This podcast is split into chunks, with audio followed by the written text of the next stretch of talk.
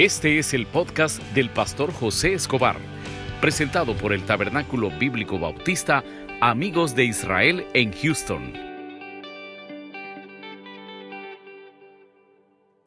Primera de Corintios 12. Primera de Corintios 12. Vamos a estar hablando el día de hoy. Primera de Corintios 12. 24. Solo un versículo vamos a leer. Primera de Corintios 12. 24. Vamos a estar hablando. Todos somos iguales en el cuerpo de Cristo. Todos somos iguales. Yo quiero contarle algo. Y los que ya, ¿cuántos tenemos más de un año de estar en, en el Evangelio? Ah, cuando le digo más de un año, ahí se agrega dos, tres, cuatro, y los que estamos recientes también. Ahora, pero a veces cuando uno viene a los caminos del Señor y ve que otra persona en la iglesia eh, se mueve, eh, evangeliza, uno cree y dice, ay, yo nunca voy a poder hacer como esa persona. ¿Quién ha dicho que no? ¿Quién ha dicho que no? Si aquí lo que se necesita son las ganas. Y a, mí a veces me preguntan, pastor, ¿y cómo llegó a usted a ser pastor? Yo recuerdo que llego a la iglesia, me hago amigo del pastor de la iglesia y, comenzamos a andar. Me decía, él quiere ir a casa de oración. Vamos, yo iba. Mire que no sé qué, vamos. Y un día se enferma un predicador, hermano. Yo ya estaba estudiando teología. Y yo les he contado a ustedes que yo nunca había predicado. Yo, yo hacía sermones y me ponía en el cuarto y agarraba un lapicero. Yo decía que el lapicero era el micrófono. Imagínense. Y cuando predique voy a hacer un gesto aquí. Y así, locura. Yo decía, este sermón que he hecho va a durar 40 minutos. Hermano, no duró ni 3 minutos el sermón, de tanta unción que llevaba. Pero eso no me detuvo a decir yo, el Señor no me va a usar. He cometido fracasos, he cometido errores en mi vida, pero eso no implica que no, no nos va a ayudar Dios. Ahora, yo le invito a usted, ¿quién le ha dicho que Dios no es, usted no es útil en el reino?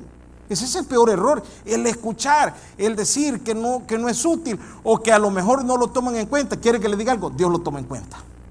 ¿Y por qué Dios lo toma en cuenta? Lo tiene con salud, está esta noche aquí, tiene la familia, tiene el trabajo. Vean las bendiciones que Dios le ha dado. Así que 1 Corintios 12, 24. Cuando lo tengamos, me hagan un fuerte amén. Vamos a leer la palabra de Dios en el nombre del Padre, del Hijo y con el poder de su Santo Espíritu. Mire lo que dice. Porque los que en nosotros son más decorosos, no tienen necesidad. Pero Dios ordenó el cuerpo, dando más abundante honor al que le faltaba. Oramos, Padre, gracias por este día que nos ha dado. Ponemos en tus manos este sermón. Háblanos a través de tu palabra. Bendice nuestras vidas. Oramos por cada una de las peticiones que este día te traemos, por cada uno de los problemas, que puedas tú tomar el control. Regálanos un milagro. Oramos por esta pandemia a nivel mundial, que puedas sanar nuestra tierra por esta crisis que se vive en todos los Estados Unidos, esas manifestaciones que puedan ser pacíficas, que puedas darles paz a cada una de esas personas. En el nombre de Jesús hemos orado. Amén y amén. Pueden sentarse, hermano. La semana antepasada estábamos hablando que todos somos iguales ante los ojos de Dios. Ahora, Pablo hace una ilustración y la ilustración que Pablo hace es que, y yo les decía a ustedes, y eso está en la Biblia, no voy a creer que yo lo inventé y lo traje, no, ponía de ejemplo el cuerpo humano. Y el cuerpo humano, eh, eh, el ejemplo que él ponía es que nunca en la mañana su cuerpo se ha levantado peleando la oreja con el ojo. ¿O le ha pasado eso? Que la oreja le dice, pero es que mira, yo ya me aburrí de escuchar, yo quisiera ver nada más, ¿por qué no cambiamos? No, las cosas ya están puestas. Entonces Pablo decía que si en el cuerpo hubiera una, no existe, no existe, no va a existir, eso, pero él hace una comparación, pero Pablo decía que si el pie hace un, da un paso, da dos pasos, avanzó el cuerpo, hermano. Avanzó el cuerpo. Entonces no hay una razón para que en la iglesia pueda ocurrir ese cierto problema de discusión o de conflicto porque uno quiere ser más, otro quiere ser menos. Ahora, esto no solo se vive en la iglesia, también en la familia. Un día yo le decía a un padre de familia del Salvador que tenemos mucha confianza, estábamos hablando y me di, le digo yo, ¿y qué tal su hijo? Le, tiene él tres hijos. Mira, me dice, hay uno que sí me ayuda. Y me manda ahí, y yo no les pido, me dice, pero ellos me mandan, mira papá, ahí van 200 dólares, mira, ahí van 150, pero tengo otros dos que ellos un día dicen que le dijeron, mira, nosotros no te hablamos o no te apoyamos porque cuando aquel estaba eh, de X edad, vos lo apoyaste más, que es el que le manda siempre, los 150, 200, como pueda.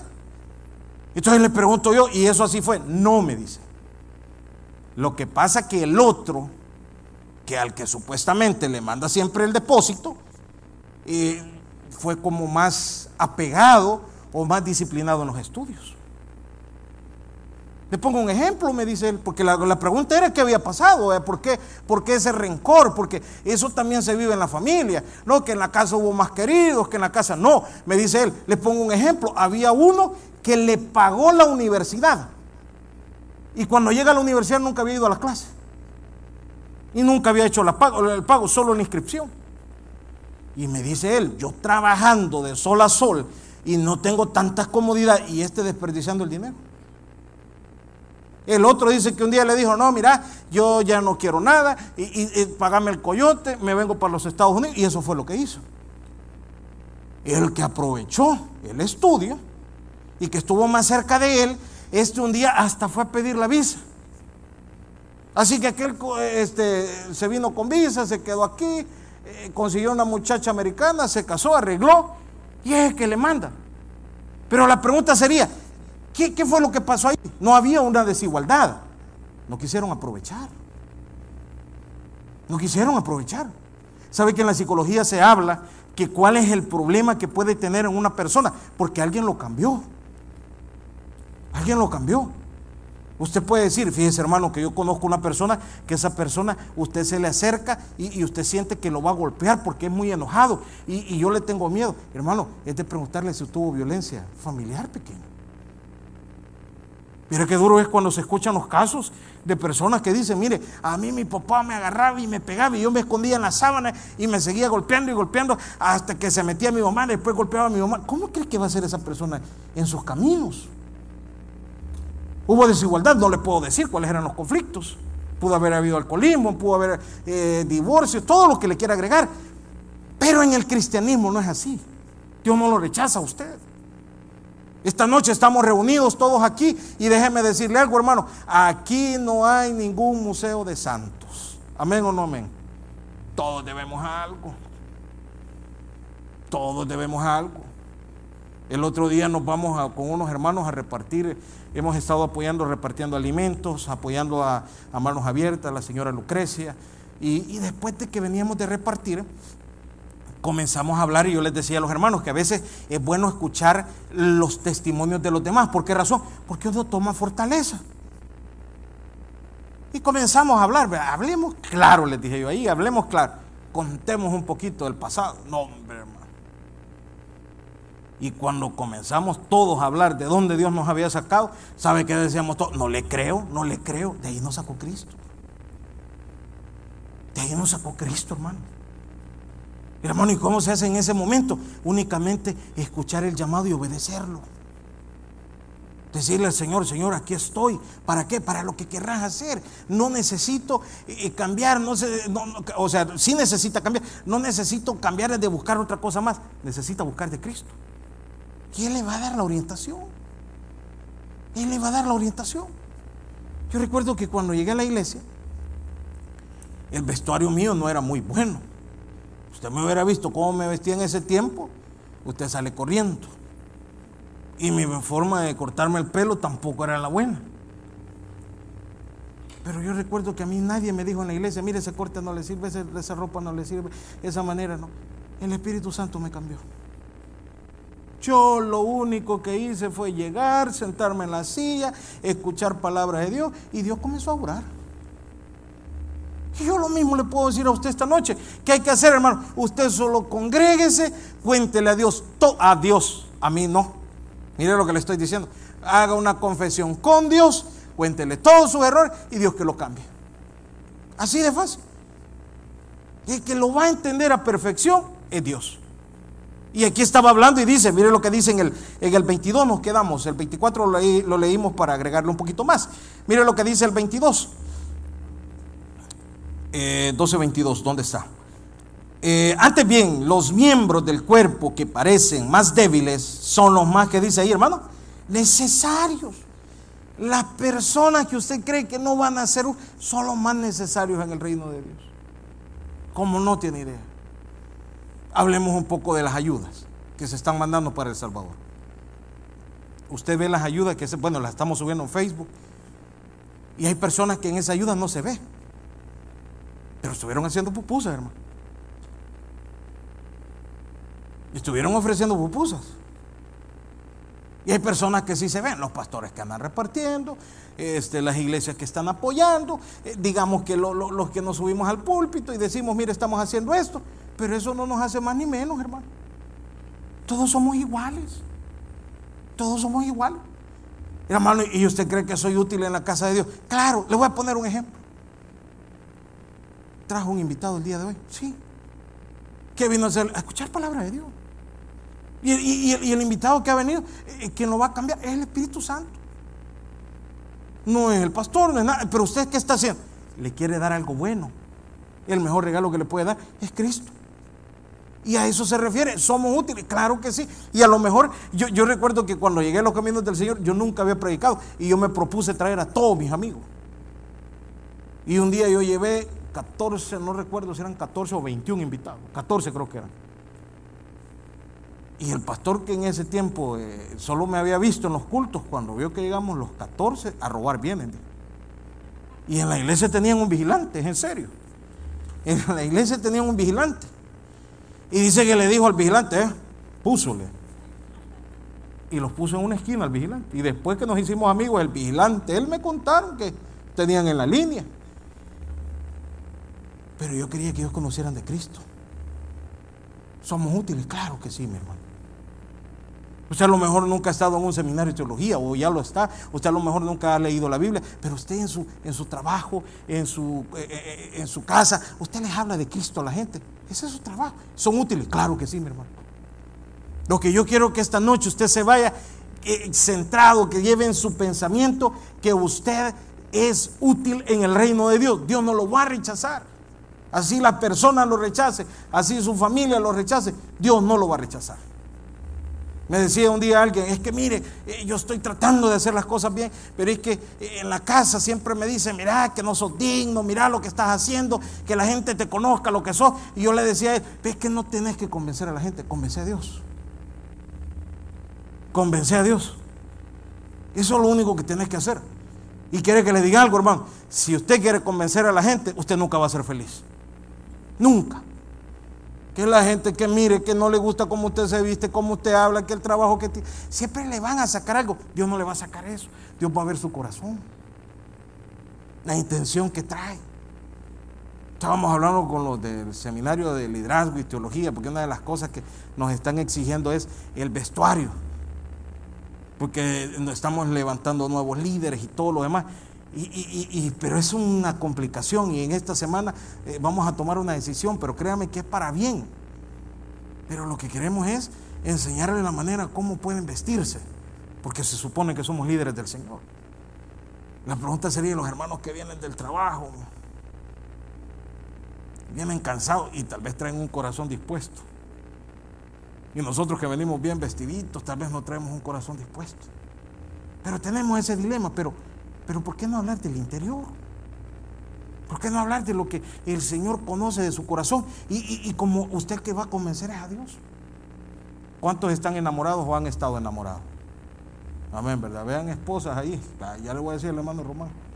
No levantó la mano. Mire, hermano, cuando hay amor no se sacan defectos. Cuando hay amor no se saca defecto. Y quiere que le diga algo, Cristo está enamorado de usted.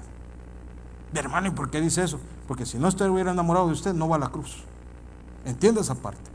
Y cuando le digo eh, el amor de Él, es, eh, eh, no, no, no, no es un amor eros, es un amor de Padre. Así como usted ama a sus hijos, ese es el amor de Dios.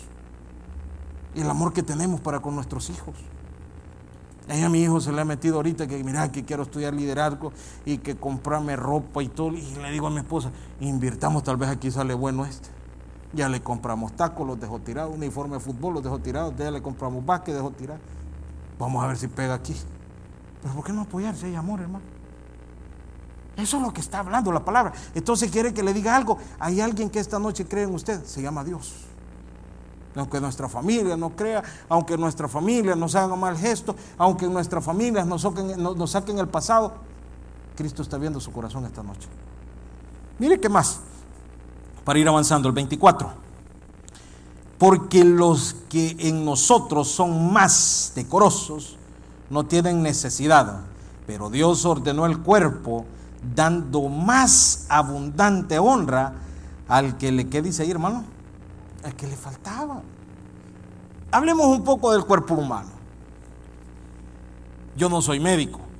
Usted me va a ayudar ahí a, decirme, pero si usted analiza, yo a veces me pregunto, ¿verdad? Cuando los enamorados ponen un gran corazón, vea, y te amo con todo mi corazón, ponen, ¿verdad? ¿Se ha fijado? Pero si el corazón le falla, hermano, le pueden poner otro, no. Ahí se lo dejo a usted. No estoy diciendo que están equivocados, hay que ver acá aquí. Pero hay cosas en nuestro cuerpo que son más, más complicadas en el interior, pero no se notan. El corazón, los riñones, no es clase de ciencia, hermano, ni química, estamos hablando de la comparación. Hay elementos en las iglesias que tal vez usted no ve, pero son gran útiles. Aquí tenemos hermanos que son de oración que tal vez usted no los nota, pero están orando por usted. Antes que teníamos intercesión, que en la hora del culto, eh, aquí en este cuadrito, ahorita por, por cuestiones del tiempo, el distanciamiento, no lo estamos haciendo, pero sí lo hacíamos. Ahí habían personas orando por usted. ¿Y qué oraban, hermano? Cuando usted venía de camino para la iglesia, que no le pasara un accidente. Cuando se regresara para su, para su casa, que no le pasara un accidente. Si al salir de su casa usted dejó un conflicto allá, orar para que los corazones se puedan entender. Si usted venía enfermo, que Dios lo sanara. Si usted venía de que Dios hiciera un milagro. La petición que usted traía y, no se nota, no, pero son útiles porque está orando por usted. Oran, oran, oran y se mantienen en oración y se mantienen en oración. Y, y ahí podemos ver cómo nace eso. Le voy a contar una historia. ¿Sabe cómo nació el ministerio de intercesión en nuestra organización bautista? Nuestro pastor fundador estudió en el seminario eh, Chattanooga, Tennessee, ¿cómo se llamaba el seminario? Se me ha olvidado. esa es la ciudad, Chattanooga, Tennessee. Pero el pastor de la iglesia un día había hecho un sermón. Las puertas estaban abiertas de la iglesia. Y en el sermón estaba predicando. Este sermón se llamaba para borrachos, para, para drogadictos y para ladrones. Iban pasando dos señoras bien tomadas. Mira, hay una iglesia para nosotros. ¿Oíste lo que dijo? Que el sermón era para borrachos. Entrémosle. Tomadas. Entraron las señoras y escucharon la predicación. Aceptaron a Cristo. Y esas señoras cuando aceptan a Cristo, comienzan a dar un cambio en la iglesia. El pastor ni sabía lo que, lo que, lo que después ellas testificaron. Y una de las hermanas le dijo, pastor, fíjese que yo me voy para eh, a los karaoke y vaya toco el piano, le, me da chance aquí. Y, que usted y le contó cómo se habían convertido. Y las dos señoras que pasaron, porque escucharon el sermón, cómo lo habían puesto, que era para alcohólicos, para, para ladrones, todo, todo lo que supuestamente la religión rechaza, Cristo no rechaza. Yo creo que entiende eso. La religión rechaza, Cristo no rechaza. Cristo está esperando con los brazos abiertos. Ellos vieron una oportunidad y entraron. Y la otra hermana le dice, mire, yo quiero abrir un ministerio de intercesión. 50 años después está dando fruto todavía. ¿Fueron útiles? Sí. ¿Qué escucharon? El mensaje. ¿Qué entendieron? El llamado. Entonces, ¿qué es lo que usted tiene que entender esta noche? El llamado, lo que Dios va a hacer. No sé qué va a hacer con usted. No sé qué va a hacer con usted. No sé dónde Dios lo va a llevar. Eso no le puedo dar la respuesta. Pero algo sí le garantizo. Si usted pone su vida al servicio de Dios, Él va a orar. Mire, por ir finalizando. Si no fue el tiempo, vamos a dejar pendiente lo demás para la otra semana. Para que no haya, ¿qué dice ahí, hermanos?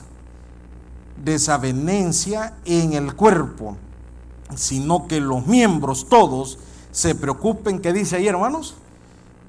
Y sabe que otra de las cosas que debemos de tener en el cuerpo de Cristo es cuidarnos. A mí me gusta cuando los hermanos me dicen, fíjese que en la compañía donde estoy quieren contratar y traen las tarjetas. ¿Por qué? Porque puede ser que estemos desempleados, hermano. Ahorita que pasó lo de la pandemia, que eh, muchos eh, quedamos sin trabajo, muchos pasó de todo y comenzaban a mandar, mire, en este lugar están regalando, en este otro lugar están regalando. Y mire, eh, yo fui a hacer la fila, decían otros hermanos, y me traje cuatro cajitas, aquí las vengo a dejar. Y comenzaban a ir a dejar a personas. Otras personas que comenzaron a, llevar alimentos a, personas que sabían que estaban infectadas, que solo las dejaban en la puerta y se iban. Y fueron ángeles que Dios puso. ¿Por qué? Porque la preocupación es general, hermano. Yo creo que como cristiano, si miramos que el otro está pasando una necesidad, no nos vamos a gozar. Ah, mira, está mal económica. Ayude si puede. Si puede. Haga un esfuerzo. En este mismo versículo hablábamos que, en este mismo capítulo del 12 hablábamos que cuando se habla del don de dar, ¿se acuerdan que hablábamos del don de dar? Présteme atención lo que estoy diciendo, porque no estoy diciendo que usted va a ir a regalar lo que no tiene. No, no, no. Pero dice que cuando usted va a dar a alguien, tiene que darle algo que le cueste desprenderse. Que le cueste dar. Pastor Molina, un, pastor de, Dallas, dice que cuando el huracán de Houston, ellos comenzaron a pedir ropa y rentaron hasta una bodega y llenaron una cantidad de ropa, zapatos y todo. Y ellos dijeron, aquí salen cinco furgones. Y cuando comienzan a revisar toda la ropa y los zapatos, salió furgón y medio. Lo demás era ropa con hoyo. Zapatos con hoyo despegados. Entonces, ¿qué es lo que estaban dando? Lo que querían, lo que les sobraba. Cuando usted va a regalar algo que le cueste, y hago la aclaración, no es que va a dejar de pagar algo, no, pero tiene que hacer algo que diga, esto lleva un poquito de esfuerzo. Esto lleva un poquito de esfuerzo. Fíjense que las madres tienen esta cualidad. Yo, ¿cuál, ¿Cuál cree que es el pleito con mi esposa? Toda la vida yo le digo a ella, compra cosas para vos. No, hay anda, es que los niños, que los niños. Si estos van a crecer y no te van a agradecer. Comprar para vos, comprar una camisa, que no sé qué. Y a veces le digo, mira, esto es para, para que compre. No, y, y hay tres camisas para los niños. ¿Por qué? Porque ella quiere dar. Y las mujeres tienen eso, hermano. Las mujeres tienen eso, yo siempre lo digo, a nosotros nos vamos a un Walmart, hermano, a comprar, o al Sam, o a cualquier, nosotros vamos por las tres cajas de agua, los dos cartones de huevo, los tomates y nos salimos. La mujer no, aquí están estos juguitos para los niños. Porque tienen eso de dar. Entonces cuando el Señor habla y dice, cuando usted va a darle a una persona, hermano, que sea algo que le costó. Y no estoy hablando de, hermano, todo el cheque. No, no. Pero algo que le costó. Hey, mire, esto estaba en especial. La camisa estaba a 5 dólares. Le voy a llevar 3, son 15 dólares. Si más gasten una sentada de comida. A eso se refiere. Que vaya algo extra. ¿Por qué? Y decía, y decía la misma palabra. Porque el que se lo va a recompensar a usted es Dios. ¿Y sabe por qué a veces recibimos con escasez? Porque así estamos dando. Y estoy hablando de dar al prójimo. A dar el prójimo. Eh, le voy a poner un ejemplo quizás. ¿Hace cuánto que no le regalan algo a usted? Y si no le han regalado es porque no ha dado, mi hermano. Analice eso. Un amigo me decía un día, mira, el día del padre, la camisa que me regaló la niña, era una camisa de, yo creo que los usados era. Pero para la mamá iba un buen regalo. ¿Por qué cree que pasó eso? Porque había dado más la mamá. Porque había dado más la mamá. Entonces, para ir finalizando, aquí habla que nosotros que pertenecemos al cuerpo de Cristo nos tenemos que cuidar. ¿Y cuál tiene que ser el cuido? Así como usted se cuida, debe cuidar a su prójimo. El Señor le preguntaron en el Nuevo Testamento sobre los mandamientos y él dijo, vamos a resumir los diez mandamientos en dos. El primero, amarás a Dios con todo tu corazón, con toda tu fuerza y con toda tu alma. Y el número dos, amarás a tu prójimo como a ti mismo. Porque si yo amo a mi prójimo como a mí mismo, yo no le voy a desear un mal. Yo no lo, ¿por qué? Porque usted mismo no se lo desea. Si somos del cuerpo de Cristo, todos tenemos que cuidarnos. Si somos del cuerpo de Cristo, Las necesidades que pueda tener otro son suyas. Y si usted puede ayudar, ayude. Hago la aclaración, si usted puede. Si no puede, no puede. Pero va a tratar. Pero en este camino del Señor, aquí sí se trabaja en equipo. No podemos trabajar divididos. Que yo soy de aquí, que yo soy de allá. No, pertenecemos al cuerpo de Cristo. Vamos a orar. Padre, el mensaje ha llegado a su final. Abra su corazón y reciba al Señor Jesucristo como su Salvador personal, invocándole de esta manera. Señor Jesús, yo te recibo hoy como mi único y suficiente Salvador personal. Creo que eres Dios, que moriste en la cruz por mis pecados y resucitaste al tercer día. Me arrepiento, soy pecador, perdóname Señor. Gracias doy al Padre por enviar al Hijo a morir en mi lugar. Gracias Jesús por salvar mi alma hoy en Cristo Jesús. Amén. Bienvenido a la familia de Dios. Ahora le invitamos a que se congregue con nosotros. Estamos ubicados en el 6611 Bisonet Street, Suite 112, Houston, Texas, zip code 77074. Le esperamos.